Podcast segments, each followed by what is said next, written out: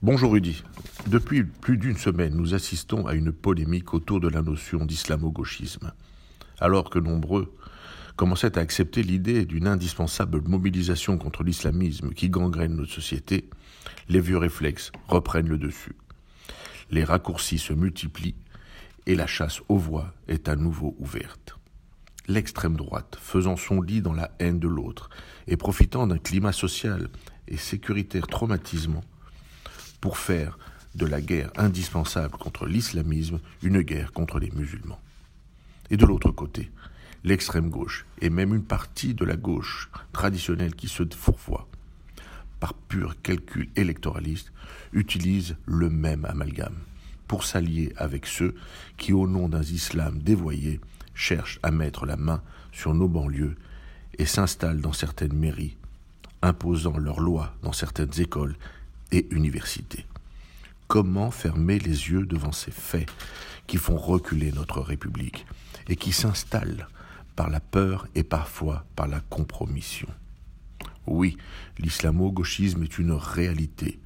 Il est l'alliance contre nature de l'islamisme avec l'extrême gauche, faisant penser à chacune de ses composantes qu'à terme il sera dominant.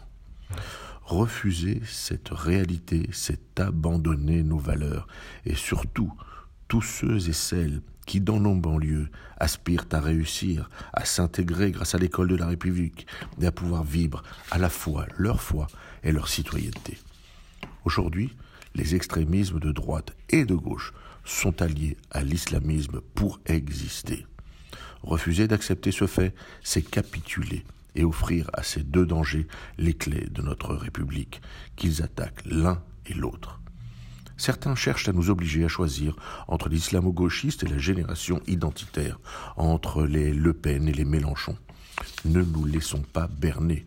Ils sont les deux faces de la même pièce, celle qui, si elle prend le pouvoir, fera crier aux uns Juifs, Juifs, la France n'est pas à toi, comme ce fut le cas dans les rues de Paris lors d'une manifestation de l'extrême droite, et aux autres, morts à Israël, et qui assassineront des enfants juifs au nom d'un soi-disant combat pour la Palestine, comme cela a été le cas à Toulouse. En cette veille de Pourim, mettons les masques pour nous souvenir et faisons tomber les masques de tous ces apprentis sorciers. Bonne fête de Pourim à tous et surtout soyez prudents et respectez les consignes sanitaires. À la semaine prochaine.